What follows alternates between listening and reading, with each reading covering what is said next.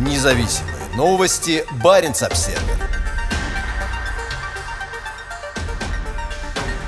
Июнь на Шпицбергене оказался рекордно теплым.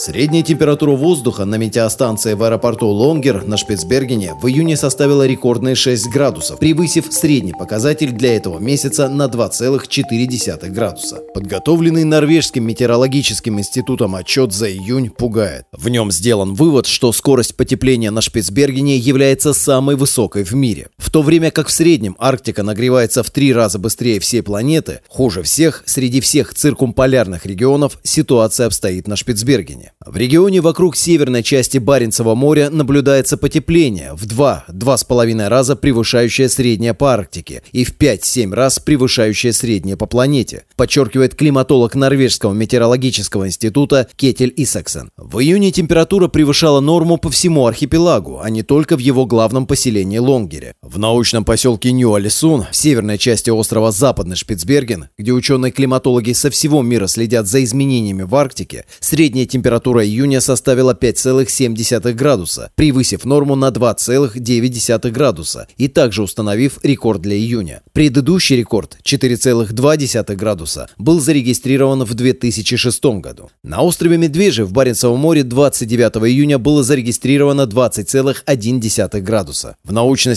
статье, опубликованной недавно в журнале Nature, говорится о связи между повышением температуры и сокращением морского льда в северной части Баренцева моря. По мере исчезновения льдов, более темная океанская вода поглощает больше тепла, чем лед, обладающий более высокой отражающей способностью. Ранее уже сообщалось о серьезных изменениях в морских экосистемах западного побережья Шпицбергена, последствия которых для экосистемы Баренцева моря пока не ясны. В северной части Баренцева моря вскоре может завершиться переход от холодного арктического климата к теплому и хорошо смешанному режиму с преобладанием атлантического климата. Фактически все Баренцево море будет свободным от льда льда круглый год.